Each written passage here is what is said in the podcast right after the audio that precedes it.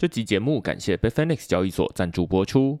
在币圈，时间是最好的试金石，交易所则是法币与加密货币的中继站。Bitfinex 成立于二零一二年，是一家已历经市场十年考验的交易所。Bitfinex 透过加密货币帮助人们实现金融自由，让转账像是传讯息一样简单，不再有国界之分。使用者不仅可以透过 Bitfinex 收发、买卖和借贷数百种加密货币，还有手机 App 方便用户随时操作。如果你要注册 Bitfinex 交易所，请一定一定要记得使用节目叙述栏位中的区块式推荐连接，让 Bitfinex 知道你来自区块式。另外，现在 Bitfinex 还有一项限时的问卷抽奖活动。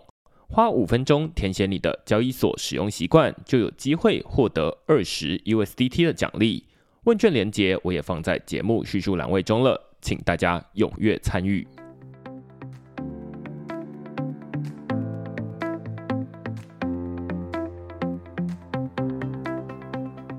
Hello，大家好，欢迎大家来到区块势的 Podcast，我是区块势的作者许明恩。那先简单介绍一下区块势哦，区块势一个礼拜会出刊三封的 email 给付费的会员。那其中一封就是你现在听到的区块势 Podcast。那另外两封我们讨论什么呢？第一封我们讨论的是 Gitcoin Grants 启动，以零钱投票决定一百二十五万美元如何分配。那这篇文章其实是在呼应最近这个区块势很重要的一个主题啊，就是公共财。大家或许或多或少在之前有听过，区块势在二零二二年底。会有宣布说啊，我们在二零二三年其中一个很重要目标是申请这个 Ritual PGF。那如果对于 Ritual PGF 还不是那么熟悉的人，我们之前在这个呃区块势有邀请中山大学的郑毅老师来讨论社会影响力债券、社会影响力投资。那我会说 Ritual PGF 它就是社会影响力债券或社会影响力投资的区块链版本。那但是后来呢，诶，正好在今年。算是这个支线任务啦，就是哎，忽然解一解 Ritual PGF，现在已经申请到 OP 代币，但是还没拿到这笔钱。但是哎，忽然看到说啊，那 Gitcoin Grants 其实在过去的三年里面，区块势已经有写过这样的一个机制，但是从来没有认真的呼吁大家说，大家应该要去参与这样的一个机制。所以我就在近期写了两篇文章，一篇是平方募资法支持公共财发展的税收制度。以及 Gitcoin 启动以零钱投票决定一百二十五万美元如何分配，那我们就来说明说，哎，这个 Gitcoin Grants 背后采用的平方募资法它到底是如何运作的，以及 Gitcoin Grants 它是一个什么样的专案，大家可以如何参与这一次的平方募资法的资金的分配。那另外一篇呢，我们讨论的是读文明的逻辑比增加生产力更重要的数位韧性。那这篇文章是基于一本书。最近我看到一本书啊，那这本书的这个出版社其实是最近大家在新闻上有看到的出版社，就是八旗文化。那八旗出版社它的总编辑最近在中国被抓走了。那但是他们其中出的一本书叫《文明的逻辑》，在这本书里面呢，其实我觉得整本书都没有在讲区块链，也没有在讲数位的科技，而是在讲人类如何演化。我自己会觉得说，呃，这本书比较像是哈拉瑞的《人类大历史》的这本书，那只是他是从另外一个角度来讨论说，诶，为什么现在会有婚姻制度？为什么会有法律的规范？那它其中一个很重要的呃理由，就是说这些制度都是为了人类要避险使用。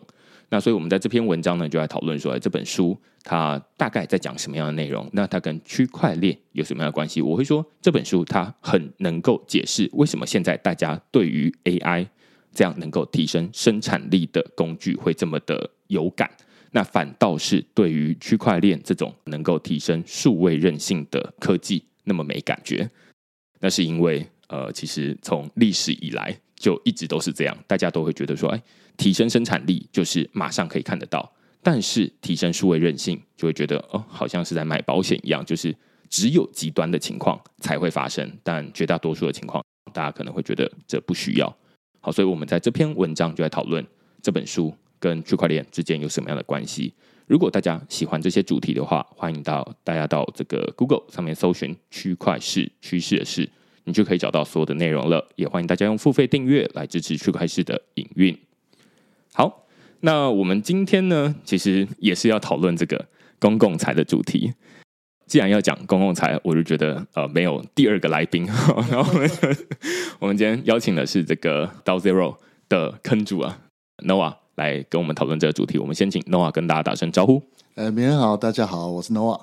之所以要录今天这一集呢，是因为我们刚刚前面在说了，就是说我会觉得现在台湾在新的公共财的募资的机制里面，现在在区块链上面大概可以简单分为三种。一种是这种呃，我们待会讨论的超正，然后另外一种是 Rachel PGF 跟 Gitcoin 的平方募资法。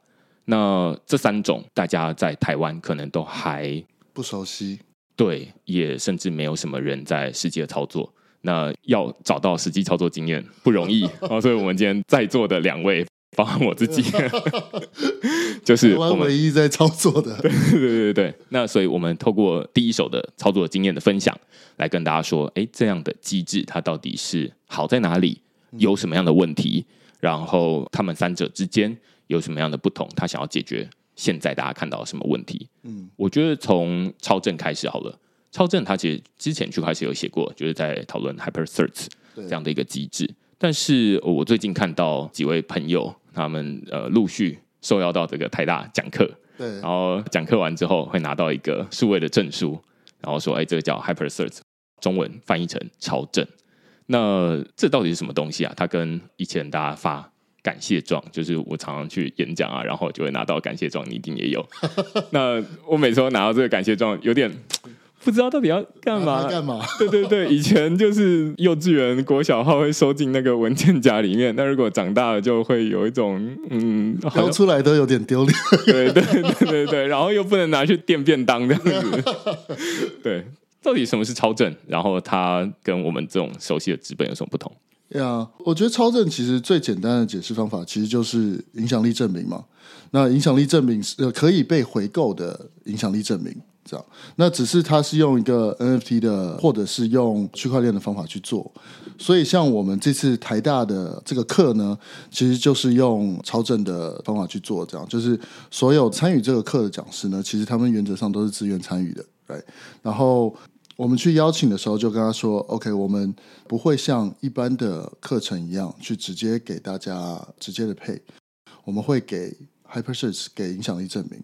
那同时，在另外一边，我们也会积极的去找一些 founder，或者是继续找一些人来支持像这样课的开始。我们那堂课叫 The Good Class 嘛，The Good Class 其实讲的就是 Web 三到底要怎么帮助社会的影响力。这样，所以希望看到 Web 三能够帮助社会影响力的人，他有可能会来 fund 这个 project。那 which 我们现在其实也很幸运，就是。因为现在是市场初期，所以我们刚好在接这个线，所以也找到一些人对这个东西有兴趣，所以在在某个时间点呢，这些人呢会去把这些老师的所谓的超证给认购下来，那这些老师就可以获得他的 contribution 就会被认可啊，也就可以拿到他的财务的 incentive。但在这个之前，是因为他们去讲了这些课，然后这些课全部都是公开，都是开源的。然后他们讲得好，然后跟他们觉得做完这整个课之后，这个学生感到有 impact，或者这个社会感到有 impact 的时候，那人家觉得它有意义的时候，这个东西才有可能开始产生价值。Right, 所以这个是我们现在在做的一个逻辑了。不过当然现在还是个实验，就是市场还在很早期的时候。我记得之前会有很多人会把这个 Hyper Search，或者是他们在介绍的时候会说：“哎，这其实有点像是探权的制度，对不对？”其实大家对于探权的制度还不是那么的熟悉。我觉得其实比较容易的讲法是，因为比如说像企业在做生意的时候，就是做做它的商模的时候，其实都会产生一些外部性。Right，那外部性是什么呢？外部性其实就是我产生了某些对社会负面的影响，或者是正面影响，但是这个负面没有变成我的成本，嗯、这个正面也没有变成我的利润。嗯、当这些影响没有被内化到我的商业结构里面的时候，那我就不会去在意我对社会有多少负面影响，也不会去积极的放大正面的影响。嗯、right？那其实碳权就是这样的东西，所以你排的碳会变成你必须要付出的成本。嗯，right？你必须要去买碳权，或者是你排的时候，你必须要有一个 limit。这样，那人家在解释超正这件事情的时候，就是像把这样的外部性，把这样的外部的 effect，正面或负面的，然后把它给 capture。把它给创造出来，变成比如说像超正这样一个可以被买卖的证明，可或可以被买卖的 NFT 或 whatever。懂。所以可以说，最一开始你刚刚说到外部性，它其实最简单的举例，可能是大家在之前这种呃五零六零在经济起飞的年代，可能就会有很多这种工厂。或者是有很多企业，他们快速的发展，然后造就了台湾的经济奇迹。嗯，但是同时呢，我最近有看到呃 YouTube 会有一些影片啦，就是在介绍说，哎台湾，例如说现在大家听到水沟，其实都会自然把前面加上一个呃形容词叫臭水沟。嗯，那其实最一开始的水沟，它应该是例如说呃排雨水的。那所以理理论上水沟应该是要是干净的，但是因为呃过去这种经济的快速发展，然后城市的快速扩张，于是。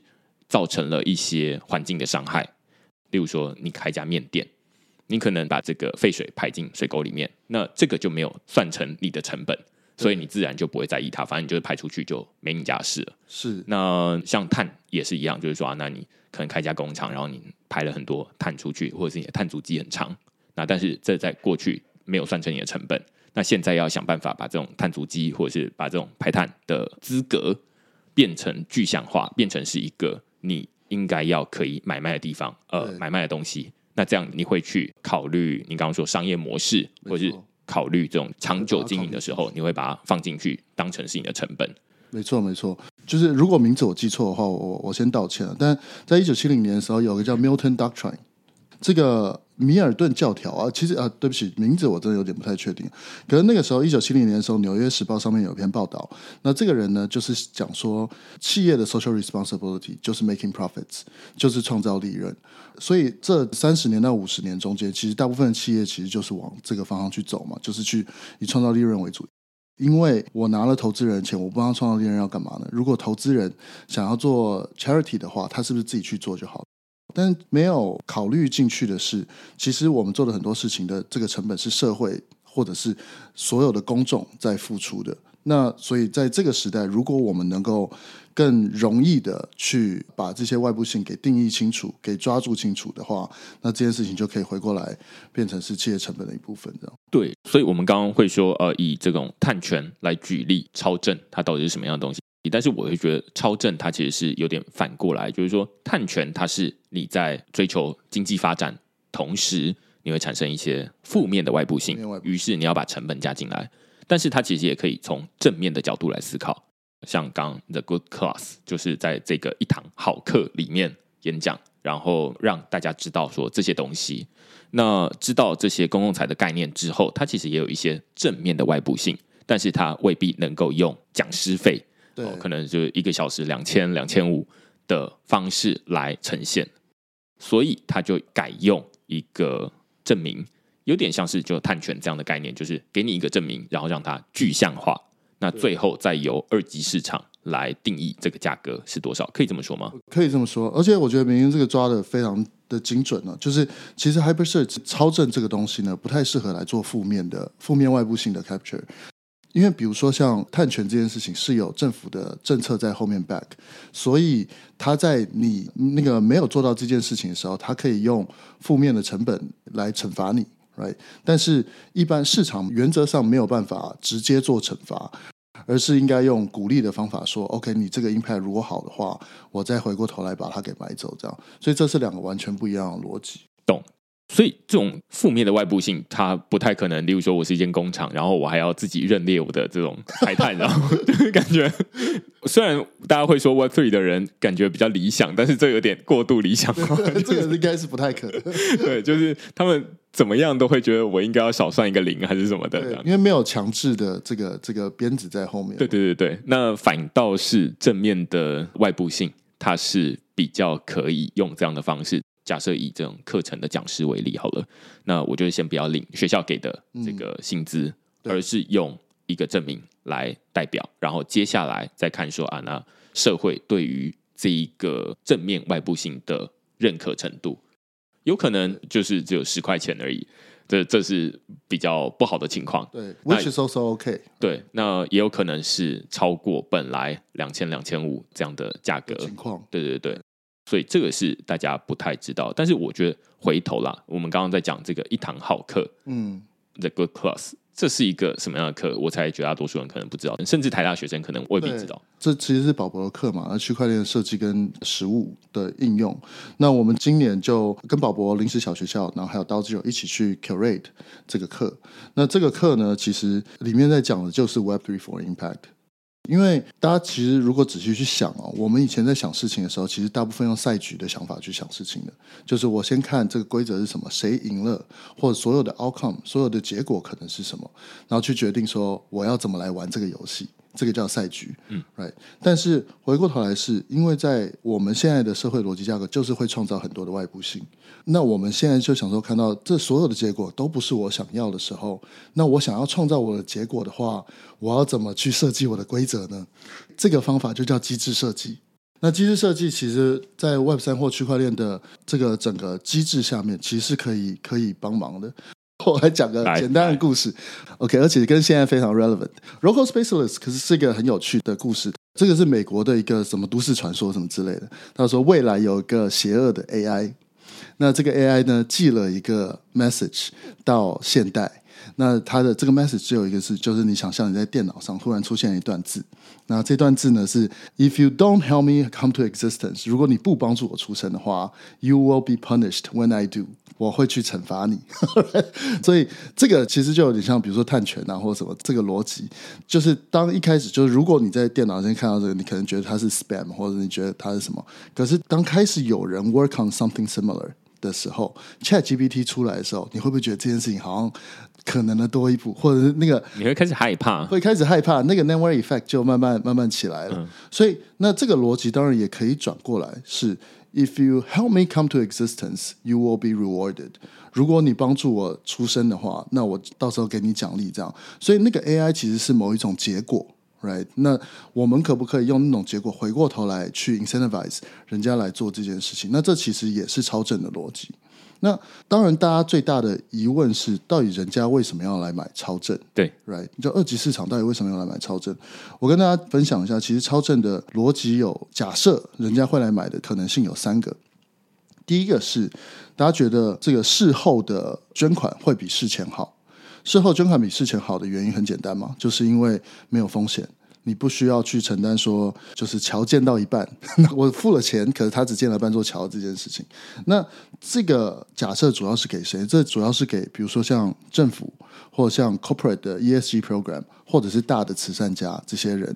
那我们假设他们会觉得事后捐款比事前捐款好，因为事后比较容易衡量成果，很容易衡量成果，没有风险，而且你知道自己直接买到的是什么。Right？如果捐款你还是要换到某种 PR effect 或换换到什么东西的话，这第一个。然后第二个假设呢，就是假设今天有三个 A、B、C 三家公司，然后他们都在用某个开源软体。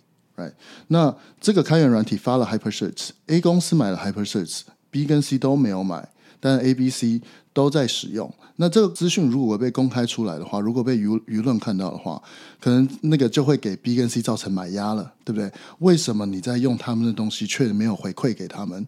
所以这个买压可能就会慢慢往上叠。这是 HyperSearch 第二个。那第三个其实就比较 tricky。但第三个是件很有趣的事情是，我们有没有办法在这个社会上去给影响力某种社交价值？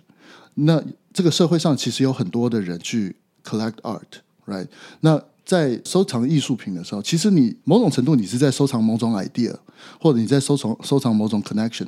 就像台湾有很多，我我之前碰到一些，就比如说他画的画是专门在讲女性主义的，在讲女权的，或者是某些东西是专专门在讲其他的。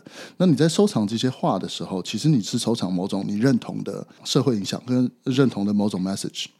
那至少部分是这样了，所以我们。这些 art collectors 可不可能变成 impact collectors？那这些 art 这些艺术品可不可能变成影响力艺术或有艺术性的影响力？所以这件事情也变成一个相对有趣的事。所以这是 HyperSearch 的主要的三个假设跟逻辑。我觉得刚刚在讲这一段的时候，我让我想到就是说，因为大家都会很直觉的反应说啊，那因为碳权，为什么大家要去买碳权？因为政府强制要去买碳权，就要被罚钱，对对，不然要被罚钱，对对对，所以这个是一个很明显的鞭子在后面，所以你就非得要去买碳权。当然，这个 PR 会用另外一个角度来说话了，然后是说我们买了碳权，所以我们为社会贡献一份心力，这样子，对对对。但是呃，实际上如果你把它拆解到最原始的逻辑的话，它应该是最强烈的逻辑。对对对对，它应该是不买会被罚钱，或者是说供应链会把它踢出去这样子。例如说 Apple，他会说啊，那如果你没有百分之百使用呃绿电的话，那你就会呃可能你就会。提出我们的供应链这样子，没错没错，对，所以类似这样的逻辑。但是如果套用到这种超正，它就没有这样的一个鞭子。那于是大家会很自然的反映说啊，那谁要去买这个东西？如果政府没有强制大家要花钱的话，谁钱太多想要去买这样的东西？这让我想到之前我找 MaiCoin 的 CEO Alex 刘，嗯，他来录音的时候啊，我们在讨论他曾经想要发的一档 STO，反正就是碳权代币。然后他就说，他对于碳权的概念是，他只要搭了一趟飞机，造成了一些世界上的一些排碳，他就会去买一些碳权，有点像是赎罪券这样的感觉，就是会觉得说消自己的罪恶。对对对对对。那我当时听到的时候会觉得有点新奇，但是也不能排除这世界上有这样的人的存在。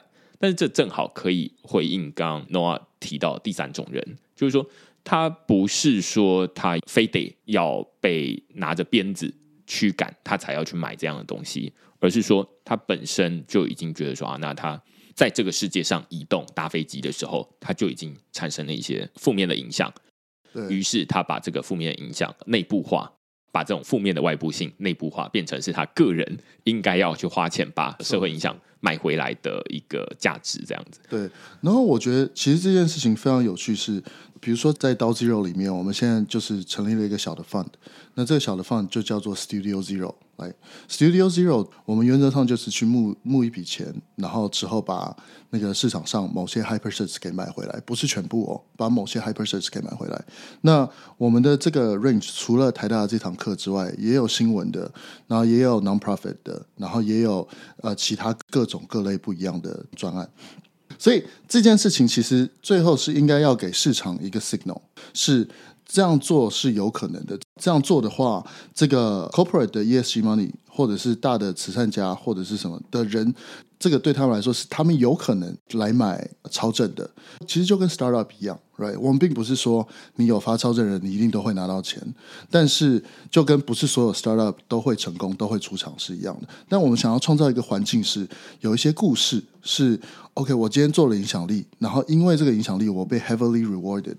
那如果我有得到这样的 return，有市场上有这样的故事的话，大家就会开始往这个地方走。大家就会觉得，我除了为了善心去做这件事情之外，我还有可能被奖励到，真正被奖励到的时候，那即使我有百分之九十或百分之九十五的失败几率，但是那百分之五、百分之一的成功几率对我来说，可能是还是还是值得，所以这个动机就相对比较更 align 一点。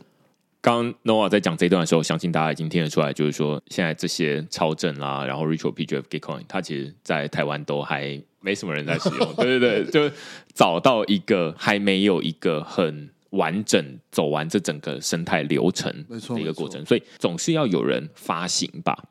那所以好，先有一个场域，然后把这个超正给发出去。那发出去之后，接下来这些证书要么停留在他自己的手上，要么接下来还要想办法。如果要走完这整个流程的话，就要想办法找到买家。没错，那买家到底是谁？有可能是寄望二级市场。呃，有人想到啊，那我觉得我应该要去联系，甚至这个购买的机制，它可能还很阳春。现在可能要直接去找，例如说找 Vivian 说，哎，我跟你买，就你的 OpenSea link 给我一下。对对对对对，类似这样子。那但是或许之后可以有更可规模化的流程，这都是有点像是在比特币刚问世的时候说啊，那。如何去取得比特币？你可能要直接去找中本聪买这样子。对，他们之前的确也有用比特币当做是一个例子是，是 OK。如果比特币白皮书当初在出来的时候，就是有人去放他，比如说他写这个白皮书的 effort，然后他发了几个证明说，哦，你有帮助比特币的起源，这样，那这个 hyper s e 是不是有力量？可能是。那那个时候就是明恩喜欢的 I IPFS 也是这个逻辑，就是那个 IPFS 是个公共财嘛，所以大家去使用它的时候，并没有就是直接付钱或什么，因为那也限制它的可能性这样。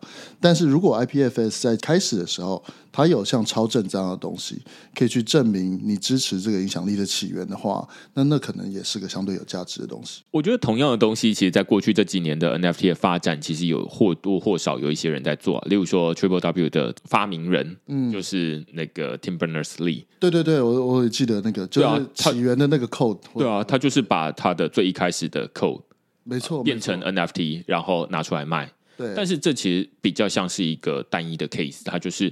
他要想办法先把这个 code 变成是一个 NFT，然后要发新闻稿，专门为了这个东西，然后来请大家去那边标，然后标完了之后要说啊，那我们要把这笔钱拿来做哪些事情？我不太记得 Tim Berners-Lee 他到底呃把这笔钱拿去做什么事情了。但是但是实际上我会觉得超正他是一个把这样子一个特殊的案例，嗯。变成是一个标准化的过程，对，就是说，好，那既然 Triple W 的城市码，它最一开始就是数位的资产，然后它确实也有影响力，因为毕竟大家现在每天都在使用，你不能否认说没有在使用这个东西。那于是自然就会有人去花钱，想要有点像是认购这样的一个影响力。那怎么做？现在看起来超正，它就是一个。蛮好的机制，但是不会说它是一个完整的机制啊，因为就像刚刚第一个说啊，那要怎么发行？其实现在发行不太确定，它可能有一个网站可以填一些资料，对，然后接下来就会说啊，那你拿到这个 NFT 之后，它就是一个 NFT 嘛，就是超正一个 NFT，然后接下来哎，谁要去买它？大家要去哪里买这些超正？或者是有没有一个市集可以浏览？说那我现在手上有一笔钱，我想要。看看有哪些影响力。可以买这样子，那有没有一个这样的地方？现在可能都还没有。然后这个东西也有点不符合现在大家对于 NFT 市场的定义，对对，因为现在大家对于 NFT 可能就是会觉得说会涨的才是好的 NFT，嗯，但是呃这边就会变成说你要把 NFT 变成是一个载体，那你可以去购买你认可的那种价值观，对。对，那现在可能在市场上，如果以台湾为例的话，你可能就只有一个认购的目标，就是你去认购 Vivian 认购宝成 他们手上没有多发几个。对，而而且这件事情早到什么程度呢？就是呃，因为那个超正是 Proglyphs 的实验嘛，所以其实，在全世界，就台湾这件事情其实走得很前面的原因，是因为全世界 HyperSearch 的应用，比如说 Gitcoin。在它的平方募资的时候，其实它是会发 HyperSearch 给它的认购者的，然后跟其他可能在什么 Arbitrum 啊、Optimism 啊，或者是怎么其他地方，像这样的概念或这样的工具是有被使用，但几乎全部都是链上。Deci 有一点点，Decentralized 呃 Science 有一点点，但是真的把这件事情拿到线下来做实验的，其实台湾是一个大的点，所以这个东西我们。当然，它很早，不过我们也希望，就如果像这样 retroactive funding 或 HyperSearch 东西在台湾可以实验成功的话，这个输出的那个成功案例或者它的影响力其实是非常大的，因为它是全世界最第一个做链下的这些事情。对，我不太确定大家对于这个公共财的想象或者公共财募资这样的一个机制的熟悉的程度了。那至少我是假设大家对于这样的一个机制比较不熟悉，所以才要录这集的 podcast。但是刚刚 Noah 提到 Gitcoin，现在其实呃正在进行的就是 Gitcoin Grants，就是呃它采用平方募资法来想办法让你支持的专案可以获得一些配权资金。那每一个人他要用这个手上的加密货币小额投票来决定这笔资金要如何分配。总之，我们待会晚一点再讨论这个 Gitcoin Grants 它如何运作。但是你刚刚说现在。你愿意去投票的人，他其实最后他有可能会拿到，应该说他就是之后会拿到这个 HyperSearch 这样的一个东西，对不对？是是是，对，我记得他们上一轮应该就已经有有发，当然我不代表他们发言，懂懂懂懂。但我记得他们上一轮其实就已经有发 HyperSearch 这样的这样的东西，就是你只要有投，你就会拿到。但这一轮我有点呃不太确定，我没有仔细去看。对对对，我觉得这个一定是两个要。串起来，然后对大家来说会很有帮助啊。因为最近区块市其实申请了两个不同的公共财募资的机制，除了刚刚的这个超正我们还没试做之外，Ritual PGF 就是呃我们之前在讨论中，Optimism 他们呃拨出了一笔钱。这笔钱其实，在现在来看，就是币价上涨来看，其实是蛮大一笔钱的，好几亿台币，来资助愿意为 Optimism 这个生态系贡献的公共财。那于是，这个其实是在今年的四月之前，区块市已经做完，只是现在还没拿到 OP 代币，然后实际发给用户。那我先解释一下这个 Ritual PGF 它是如何运作的哦，就是 Optimism 它有一笔钱，但是我不知道这笔钱到底要分配给谁。谁对 Optimism 的生态系有帮助，他不一定能够自己说了算。于是他把这个权利交给 Optimism 的公民院的代表。那公民院的代表，他们就是用影响力来衡量，就是说，呃，我可他们可能不一定能够事前预测说哪一个专案，他们对未来 Optimism 的生态系很有贡献。这是一种投资，那投资就会有风险。那他们想想办法把这种投资变成一笔交易，也就是说。那你实际上当下来看说啊，那每一个专案到目前为止已经产生了哪些贡献？也就是说，事后来评估它的影响力，于是他就把事前的投资变成事后的交易。我们有点像是用这笔钱来把你的影响力买回来这样的感觉。那于是他们在过去经历了提案，每一个专案他们都可以自己提案说：“哎，我想要参与被评选啊。”然后接下来会有一一群这个评审委员，大概全球有七十个，那这个人数会慢慢的扩张，理论上它未来会越来越多元。那但是目前是七十个，他们来衡量说啊，那他们要把这笔由 Optimism 提供出来的钱，好几亿台币，决定要分给哪些专案，也就是说要用来。回购哪些影响力？嗯，那最后呃，像区块市在上面也很幸运的获得一些这个委员的青睐。那时候写文章的当下，大概是获得四十五万台币左右的 Optimism 六千多颗的 OP 代币。那于是呢，我们就会把这个 OP 代币拿来回馈给区块链的早期的付费订户，因为有他们，我才能够产出这样的东西，最后被评审委员看到。这是 Ritual PGF。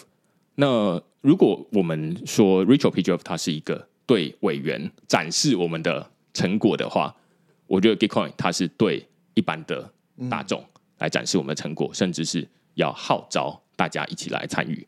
那于是大家就会说，我为什么要去参与这些东西？我有什么好处？呃，其中一个很重要的好处就是你可以拿到超证。嗯，那 Gitcoin 它如何运作呢？它其实也是一样，就是有一笔钱。放在那边，接下来由大家来决定说这笔钱要如何分配。只是这边的分配的机制不像是刚刚的 Ritual PGF，是由七十个人来，有点像是小群众来决定说啊，这个钱到底如何分配，而是大家你只要是有这个链上记录，有一些链上履历的人，理论上你都可以参与这个资金的分配。嗯，于是他们会用呃一个机制叫做 Gitcoin Passport。就是回去看你说啊，你之前在这个区块链上有没有一些 POAP 的记录，或者是你有没有 ENS，或者是你有没有这个 Google 的账号？这可能不一定是链上记录，但是他为了确保你是真人，那透过这样子的机制来确保啊，那一个人只能在这个数位世界扮演一个人，而不能扮演很多人，由大家共同投票来决定这笔钱如何分配。那我会说，Ritual PGF 它比较像是一个少部分人来决定。一笔钱如何分配？但是 Gitcoin 它是一个大部分人来决定一笔钱如何分配。但是这两个机制都会跟我们刚刚在讨论的超证有点不太一样。嗯，超正他是先没有钱，然后反正先给你证书，对，事后才会有钱。对，但是 Rachel PGF 跟 Gitcoin 它的状况正好是反过来，他已经先有一笔钱在那边了。好，那发挥群众的智慧，或者是发挥七十个人的智慧。对，来决定说这笔钱到底要怎么分配。呀、yeah，我我觉得这件事情其实真的非常有趣。就是如果仔细想的话，就像明恩刚刚讲的，其实现在我们很常在在讨论道怎么做嘛，然后或者是在讨论呃公司怎么做，社会怎么运作。其实 in the end 到最后，其实都是资源分配的问题。，right？我要把资源分配放在哪里？谁决定这些资源分配？然后这些资源要从哪里来？那像刚刚讲的，其实其实四个象限就画完了，就是它资源是先拿到还是后拿到？那它是那个比较中心化的方法去决定资源分配的方法，还是是那个让所有人一起参与，用这种相对更民主的方法去决定资源分配方法？那这个其实，在某种程度上是一种价值选择，它也是一种机制选择。像公共财这种东西，可能就更适合是像 Gitcoin 这种发放方法，或者是更分散发放方法。但是如果是比如说 Optimism。的接下来的走向或什么，那当然，它那 community 还会慢慢长大，但是这 community 原则上就是 send 给这个所谓的 optimism 自己的市场一个 signal，说我会支持什么样的专案，请大家多来做什么样的专案。那这个被扶起来专案，被 funded 的专案，大家就会慢慢往这个方向去走嘛。就是这个也是给市场 signal，但是市场 signal 从哪里来？就是他觉得这个 protocol 这个 community 会 consistent。的去做这样的决策，而且它会 consistently 的存在，然后跟这个 fund 也会 consistently 被 distribute。只要有这三个讯号都在位的话，那市场就更容易去会慢慢到某个 tipping point，他们会开始相信说，OK，这件事情是存在，我会开始去做这件事。这也是超正想要证明的事情的。我刚之所以会想要讲 Retro PGF 跟 Gitcoin 的原因，是因为我刚在开始录音之前。会觉得说超正 Retro PGF Gitcoin 对我来说是三套不同机制，但是你刚刚正好帮我解开了一个其中一个卡关的地方，就是说，哎，其实 Gitcoin 它的捐款者他是会拿到超正，当成是一个事后的回馈。对，拿到这个超正干什么呢？他现在帮助一些专案，他支持的专案获得一些配捐资金，于是这些配捐呃资金帮助这些专案可能做得更大。或者是做更多事情，那最终我们就举区块市为例好了。每一位在 Gitcoin Grant 上面用零钱投票给区块市的人都帮助区块市拿到配捐资金。我今天录音之前看，好像大概是两三百美金啊，虽然不多，但是这是这一轮的资金量比较小一点，就是配对的资金量比较小。那如果他的资金量大一点的话，那可能啊拿到的钱会比较多一点。嗯，那于是区块市就获得了更多的资源去做，例如说录更多的 podcast，或者是制作其他现在还没有做过的内容，例如说反诈骗好了。那于是我们去产出这样的内容，有一些人他因为看到这样的东西，他成功躲过了一些诈骗。嗯，他可能就可以把他剩下的一笔钱拿来。原来最一开始为什么会有区块势这样的存在？哦，因为有一群人他们在 Gitcoin Grants 上面支持区块链制作更多的内容，于是他就可以回头去买他们手上的超正啊、呃。那到底是买多少钱？然后买一张、买两张，不知道。对，但是这就变成是一个循环才会扣回来。对，没错，没错。比如说像就买回来这件事啊，我们最近也在也在思考，因为其实，在超正里面有一个很大的东西，就是有一个很大的。啊，还在解的题就是是怎么评量这个影响力，right？那在比如说像 KPMG 怎么评量影响力呢？他们之前比如说像他们之前做过一些 case，那这个 case 呢是比如说他先去看说哦，这个这个。呃，这个单位它产出了多少，做了多少事？那这些事情呢，相较于其他的，比如说机会成本或者什么，它减少了多少？比如说饥饿的人，或者是减少多少社会成本？他会自己有一个公式，可是这个公式其实都是分散。然后他们之前做法是，他会把这公式跟这个算法寄给英国的一个单位，我有点忘记那个单位叫什么。然后这个单位会给一个哦 approve。但他其实不需要这个 approve 啊，他就是给一个 certify 说我们也认可这样的计算方式。那回过头来，这个单位就可以把这个 SRI 拿去做公开说，说哦，我真的做了这么多的社会影响力这样。但这件事情回过头来是，如果 SROI 是可以被计算的话，那是不是跟就是比如说市场上的那个 ROI，比如说你的公司的价值或者什么，你的长期的净利比啊，或者什么这这些东西，如果这这东西是可以被计算的话，那他回过头来。可能也可以给 HyperSearch 一个呃参考的呃价值的标准，这样，所以这些东西都是有可能的。你这个论点正好让我想到之前找曾毅老师来讨论的时候，他是用社会影响力债券来举例，就是说，他说社会影响力债券那一笔政府最一开始先拨出来的钱到底要多少钱？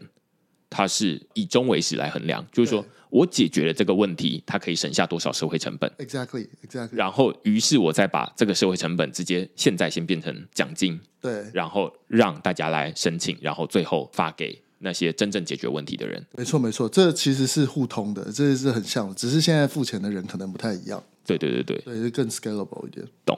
其实。我觉得刚刚在讨论的过程中，我自己都会觉得说，哇，那好像比来录音之前 更了解这些 Gitcoin 啊，然后呃 r i c h a l PGF 或者是超正，它到底如何运作，甚至他们不是一个三条的平行线，Yeah. 而是可以互相交叠的。没错。那像 r i c h a l PGF，它就是一个呃，如果你之前有曾经订阅区块势，那这个其实某种程度它的 HyperCert 或者是它的超正，它就已经记录在 Substack，就是区块势我自己的这个。心中了，或者是我的资料库里面了。于是我拿到 OP 的回馈的时候，我就会直接发给大家，当成是一个经济诱因来回购大家手上的那个超证，虚拟的超证。嗯，但是呃，在 Gitcoin 这边就还没有这样的一个机制，就是说，如果单看 Gitcoin 的话，它就没有这样的状态，就会变成大家为什么要？大家都会问说，为什么我要花零钱去投票给你？甚至还有 Gas Fee。对，那现在如果加上了超证，我觉得它就更完整了。对，它就会让大家变成说啊，那我有一个捐款的一个证明。其实我在蛮早，可能两三三年前在参与 GameCoin Grants，可能第三轮或者是第五轮的时候，他就有在发这样的东西，只是他发的东西不是叫超证，它叫 Kudos。Yeah. 反正就是我每一次参与之后，我就会拿到一些 Kudos，然后但是那个 Kudos 就是收藏用。哎，Kudos 是 SBT 吗？是灵魂绑定代币吗？还是可能不是？它就是一个可能是一个很单纯的 NFT，甚至是不是一个 NFT 我都不太确定。对，但是我最近看它好像在 OpenSea 上面会有一个非常非常非常少的价格。对，因为它可能那时候也没有很明确的说清楚，说我这个 Kudos 到底是发给谁？可能是你就只要参与就好了。嗯，那每一个 Kudos 代表你支持哪一个专案吗？他可能也没有特别说。对，那但是。我觉得像现在 Gitcoin 把超正拿来取代它本来的 Kudos，或者是说拿来升级它本来的 Kudos，我觉得这这是一个更完整的一个做法。哦，完全是，而且其实区块势早就在做这件事了，来，就是你的你的 subscription 其实也是某种超正，只是它不是链上超正，不是 NFT，但它它已经完全在做这件事。然后 OP token 在空投回去，这完全就是一模一样的的概念，，right？，所以这个是是非常前端。我不知道现在大家在听这一集，或者是我自己现在都已经有预期，就是说可能三年五年之后再回头听这一集，会觉得说这一集怎么那么的有一种在森林里面探索，好像没有看到全局的那种感觉，就是 哎知道一点，然后好像往前走又发现一条岔路这样的感觉。但是我会觉得不要说跳到五年之后了，从现在往前三年来看，可能都已经会觉得说，哎，以前在做的事情，现在好像已经变得更有制度一点了。嗯例如说订阅某一个东西，他就会发一些 NFT 给你，当成是这种 NFT 的一个参与凭证。例如说 POAP，它就是一个很明确的机制，yes. 就是 Proof of Attendance Protocol。那你每一次参与演讲，其实之前区块是每一场演讲都会发这个 POAP 给所有的参与者，那只是当成是一个签到的链上版本，变成我帮你签到，我证明你有来。对，但是现在这样的一个机制，它已经。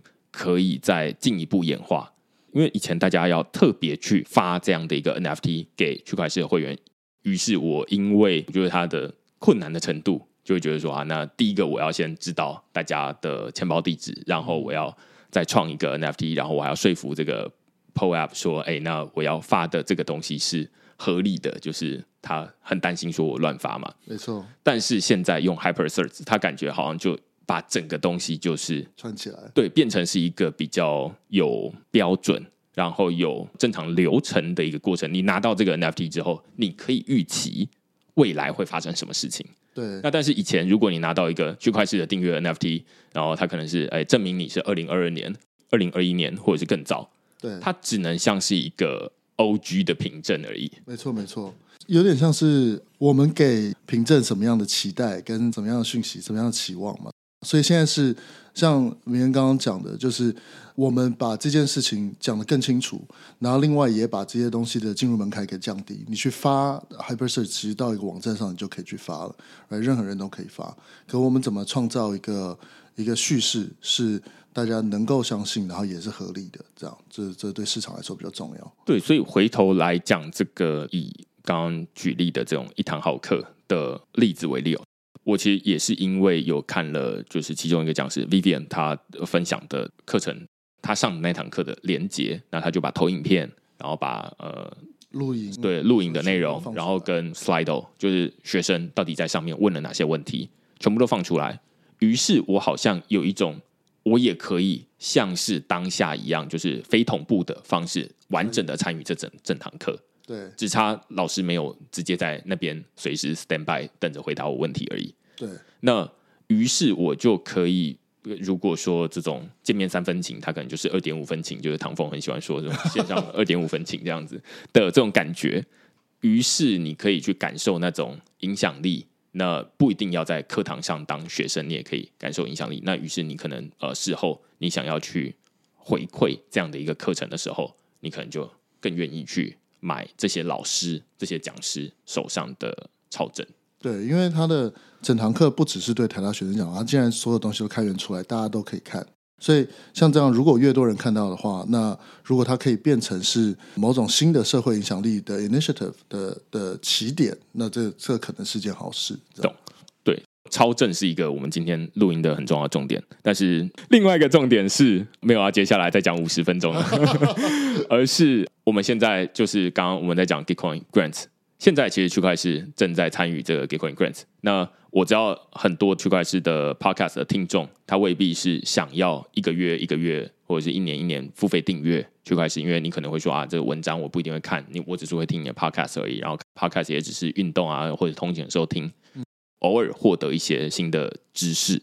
那我会说 Gitcoin Grants 它是一个大家只要用零钱投票，我都会说用一趟捷运钱、公车钱，你就可以帮忙决定说。呃，那一笔，例如说，现在这一笔可能是二十万美元的资金如何分配？那现在在就是 Web Three 的教育跟社群这个类别上面，大概有两百多个专案，嗯，由大家可以自己去决定说啊，要怎么分配这笔资金，就是二十万美元要分配多少给哪一些专案？那我觉得对于区块势的听众来说，这个 Gitcoin Grants 就是一个很好的、很适合大家的机制，就是说。你可以去上面用零钱捐款，那除了那个零钱之外，你更重要的发挥的效果是，你可以把那个配捐资金分一些到区块势上面来，然后让区块势获得更多的资源去做更多不同的内容，这样子。那我会说，如果你是越希望区块势的内容是越公开的，你越应该要去付钱。因为它不像是付订阅费，付订阅费比较像是说啊，那我们持续让区块势继续做。但是 Gitcoin Grant 它是一个公共资金，然后例如说区块势拿到了公共资金，我会更相信说啊、那大家是愿意在这样的公共财的机制、募资的机制上面去支持的。对，而且是真正的支持，right？因为比如说像我们有时候办活动，如果我今天那个票是。完全免费的话，那到时候出席率 会不太高。可是今天就算我票钱是五十块好了，其实出席率一下就会就会 jump。所以其实，Bitcoin 就是希望你去捐款的原因，不是希望你捐很多钱，而是你去 showcase 真正的 support for 这个 project，而且让这个 project 自己也可以知道说，哦，有多少人是真实，不是只是嘴上说说，真实在支持我的这个东西，而且是真实对他们有价值的。所以这这样的 distribution 跟这样的 signal 给 Gitcoin 的这个大的资金池，其实是一个也是一个很有趣的事情。嗯，我其实，在最一开始的时候，有先跟这个 noa 说，哎，其实最近区块市啊一直在写这种关于公共财的东西。虽然会觉得说整个台湾还很少人，几乎没有人在讨论这样的一个机制，尤其在区块链再加上公共财，感觉是冷门加冷门的，真的是。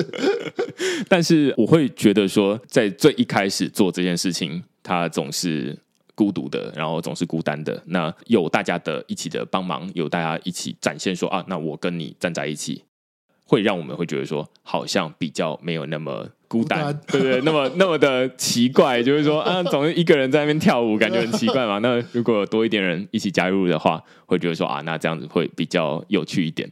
那另外一部分，其实我反过来说啦，我会说，像 Gitcoin Grants 这一次的机制，说真的，我也不敢真的很大力的推荐大家去捐款的其中一个原因，是因为它目前的呃手续费还蛮高的，就是它的 gas fee 对是必须要使用以太坊的这个主网要去呃支付。那我最近一次的支付的这个 gas fee 大概是可能四美金左右。嗯，如果说要用这种捷运钱、公车钱的话，那四美金可能可以打好几趟公车、好几趟捷运。但是那只是一个 gas fee 而已，还不包含你要捐出去的钱。所以我会觉得说，这一次比较像是给大家有一个新的印象。那如果哎，接下来随着未来基础设施越来越呃完善。让这个 gas fee 慢慢降下来，它例如说它支援 Layer Two、支援 zk Sync、支援 Optimism 等等的，那到时候我再更合理的邀请大家一起来参与这样的一个 Gitcoin Grants。我觉得即使大家先不去做捐款这件事情，其实也可以好好的了解 Gitcoin 现在的机制，因为其实他们现在正在解决一些非常重要的问题。那像是比如说像 Gitcoin Passport 好了。如果我是用人数来决定资金分配方法的话，那怎么样才能证明我是真的一个人类呢？所以这个 Sybil Attack 就是这个回到，这不只是在 Gitcoin 上面有用，回到现实世界其实也是非常有用的。那假设说我今天有个社会要发那个全民基本收入好了就，UBI 每个人发一样的钱，那我如果用 email 的话，那完蛋了嘛？就是我一定会申请一千个 email 拿拿一千份这个东西，可是。我们在线下的世界里面，我们是有身份证可以证明我是 unique human。这如果套 WorldCoin 的说法，我是 unique human。但是在线上或者是在链上，目前还没有很好的方法去证明说。哦，就不管你是 email 也好，你 email 也可以创造一千个，你钱包地址也可以创造一千个，我 ENS 也可以买一千个。其实这并没有很好的方法可以去证明我是一个 unique human，但必须要证明我是一个 unique human，我的意见才是真正有意义的，对不对？尤其是在 AI 这个时代，我的捐款才是真正有意义的，我的行动才是真正有意义的。所以这个不只是在 Gitcoin 的这个情况下是个很重要的呃底层基础设施，在真的社会里面，在数位只要。是在数位社会继续往前的时代，这也是一个非常重要的点。对，我非常同意这样的说法。最主要原因是因为，呃，先不要说台湾，台湾绝大多数人至少现在在听 Podcast 的人手上都有一张身份证。嗯，但是呃，离开台湾到第三世界的国家，他们手上可能不一定有身份证，但是你不能否认他就是一个真的人。对，那于是他没有那个中心机构核发的证件，他就不是人了吗？他就不应该享有数位世界上面的权利吗？他其实可能也有网络。他也有手机，那他如何让他也能够参与这个数位世界？这个是 Gitcoin Passport 他想要解决的问题。例如说啊，那你可能在 Google、脸书、然后 Twitter 或者是呃很多链上，你都有一些资料，于是最终你可以认证哦，你超过某一个分数，那你是一个真的人。对，那这就不需要验证中华民国政府。说啊，你去连他 API，然后你去验证，他完全不需要你这样的东西，但是你也可以在上面证明是证明你是一个真的人，这样子。可能不能证明是中华民国的人，对对对对对，证明是个人，对对对对。所以我会觉得说，这是一个可以解决离开 Web Three，甚至只要是数位世界，它都可以用这样的一个基础的设施来解决如何辨别网络上你是一个真的人的问题。我觉得这个叙事再继续下去，其实是非常有趣的。就当你可以证明你是一个人的时候，你可以做什么？你就可以去累积你的名声。那你就可以去累积你的 reputation。那这个 reputation 包括，比如说我以前有去参加过明恩的活动，所以有拿到 PO App，这也是一种 reputation。但 reputation 是很重要的，因为人跟人的相处跟建立，基本上是建立在 reputation 的情况之下。所以回过头来，比如说像 s o b o n Token 这些东西不能转移的代币，为什么重要的原因，就是因为那个你如果不能转移的话，你不如果这个东西就是没有办法用钱买到的。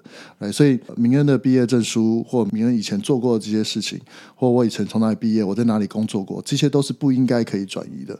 那这些证明就可以慢慢去建立我的名声，人家就可以信任我。对，这是完全用去中心化的方式来思考人应该要怎么在数位的世界里面活着。因为在数位世界里面，每一个人他都可以随时创建一个新的钱包、新的身份。但是要怎么让这个身份能够辨认他是一个真的人，然后让所有的东西都累积在他那边？那这是一个困难的，呃，应该说，他们透过 Gitcoin Passport 这样的一个机制，它的只是众多机制的其中之一，对，来想办法让所有的东西都累积在那边。那当然，如果你的这种名声过去的做的很多事情，例如说他的毕业证书都累积在这边。嗯、他其实除了你的 reputation，就是你的名声、你的声誉，例如说现在的银行，他也看你的 reputation 啊，他就会看你过去的交易的记录。那如果你是一个信用良好的人，他也愿意借你钱。那反过来说，你是一个没有信用的人，他就不愿意借你钱。那如果在这个去中心化世界里面，呃，应该说在中心化的世界里面，你就是每一个人都有一张身份证，嗯，那你没有办法再复制出另外一个身份。那在去中心化世界里面，虽然每一个人都可以随时创建出一个数位身份，但是你创造的那个数位身份它是空白的，嗯，空白的，银行不会跟你打交道，然后。其他你的你以前累积的毕业证书，什么东西全部都不见了，你就会变成从你可能是一个研究所毕业的人，你就变成一个文盲。对，我我觉得这件事情有趣的是，因为明恩刚刚讲的超级对，然后都是机构来认证人的时候嘛，但其实不只是机构认证人，也可以认证人。就是我之前如果在什么 Uniswap 的 DAO Protocol 或我做了很多事情，所以我获得很多的 compliment，或者是我获得了很多的证明说，哦，我有在这边做过事情，人家给了我 Mr. Commitment 的奖章，说 whatever，right？可是，在别人新的人在这种这么流动的 Web 三的工作环境里面，新的人进来看的时候，他会发现说：“哎，你以前的工作情况是什么？而且可以看得相对比较低调，我会知道人家对你的评价是什么。那这个东西也是让人家可以直接来建立信任的方法，right？它不见得是一个大型的机构或银行或什么来认证这些东西。对，我觉得回头我们刚刚说，这是一种用去中心化的方式来重新组织这个数位世界。在本来的物理世界里面，我认识谁，然后我对谁有一个好的评价，他可能呃有存在每一个人的心中。但是在数位世界里面，我们现在变成说啊，我们所有的人际关系全部都汇集到这个脸书上面去，或者是汇集到 LinkedIn 上面去。那未来它能不能变成是一个人与人之间互相给对方 credit 的一种模式？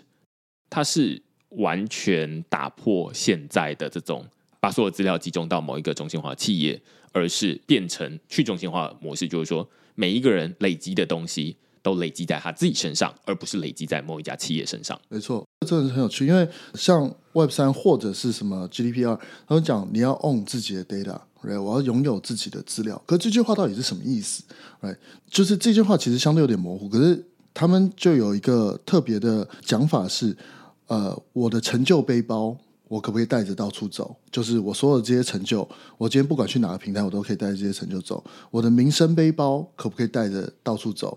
我的呃其他的经历累积或者是 whatever 的背包，我可不可以带着走？我的社交背包可不可以带走？我可以把我的朋友呃的的这个 connection 全部带着走。那这些全部都是区块链里面正在发生非常好玩的事。对，这其实概念跟最一开始的比特币是一模一样的，就是以前大家的钱都放在银行里面，你没有办法把。数位的钱带着走，对，你只能寄放在银行那边。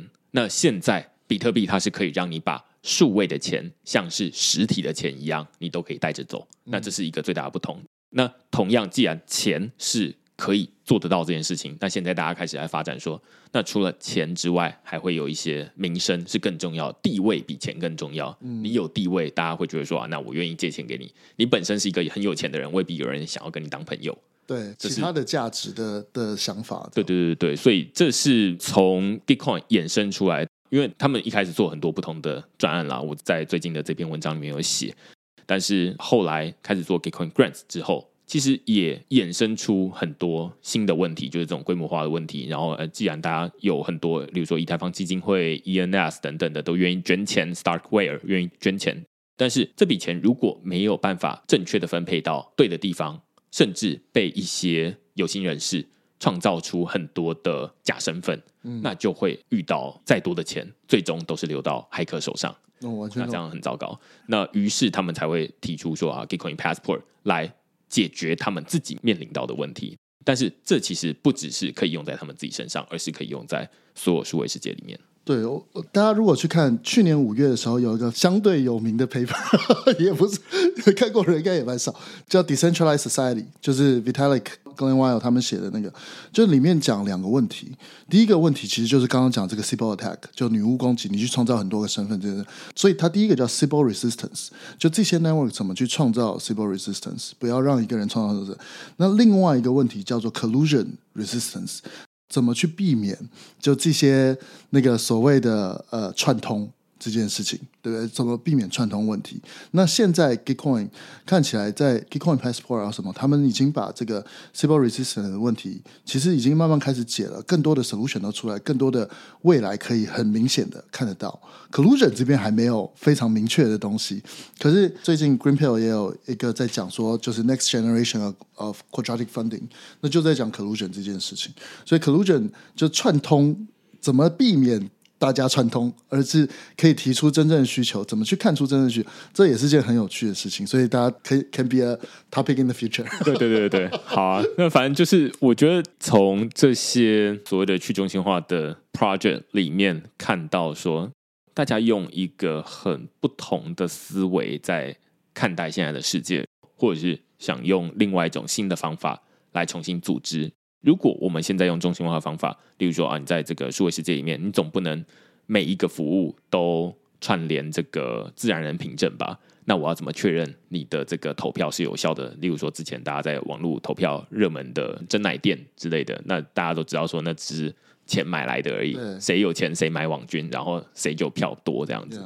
但是，哎，现在大家可以用去中心化的角度。那既然之前其实大家可能绝大多数人停留的。状态大概都是说啊，去中心化它就是可以创建很多不同的僵尸账号，然后可以去撸很多的空投。但是现在已经有越来越多专案在解决这样的问题，虽然还没有真的到多普及啊，但是大家已经可以看到一些苗头，然后甚至有一些专案，例如说这个呃，以 Gitcoin Grants 为例，你就是必须要先验证你是一个真的人，你 Gitcoin Passport 的分数要在十五分以上，嗯，你才能够投票帮忙。决定资金配捐，要不然你就只能投自己的捐款，但是你投的那个捐款是没有办法决定资金配捐的，就有点像是他把你当成机器人了。所以透过这样的一个机制，大家就会越来越知道说，哦，要累积链上履历是很重要的。嗯，因为大家以前都想说啊，那我把钱放在中心化交易所就好，或者是把钱放在其他地方就好。那但是现在你就知道说，你有没有在链上操作？有人会依据那个链上的记录来判断你是不是一个真的人。某种程度上，钱能买到的东西越来越少。对对对对对对对对对对，行为能买到的东西越来越多。对，就真实的 authenticity，真实的行为，真实的。意愿可以可以找到的东西越来越多。对对对，好啊。那从这一开始我们在讲超证，大家可能第一次听到的时候都会觉得哇，这是一个过度理想化的一个机制啊。但是从今天的内容里面，你会发现说啊，它其实有很多不同的方法，或者是很多不同的诱因，会决定去买它。或许现在它还很不普及，但是你可能放个三年五年来看，或许到时候就会有一些人会有一些成功的案例之后，大家会觉得说啊，那对啊。当有人已经会愿意买它了，那你去发这样的一个超证，就会变得比较自然一点。对那后面我们在讨论这种去中心化的机制，它其实也是在用另外一种思维来看待现在的世界。那希望给大家多一点这种呃思想上面的刺激啊。好啊，那今天非常感谢 Noah 来跟我们讨论这个主题。对对对，那如果大家喜欢区块是制作的 Podcast 或者是我们写的文章的话，欢迎你到 Google 上面搜寻区块市，然后以付费订阅支持区块市的营运，或者是你到 GetCoin Grant 上面用小额的零钱投票，帮助区块市获得资金配捐都可以。那我们就下个礼拜再见喽，拜拜，拜拜。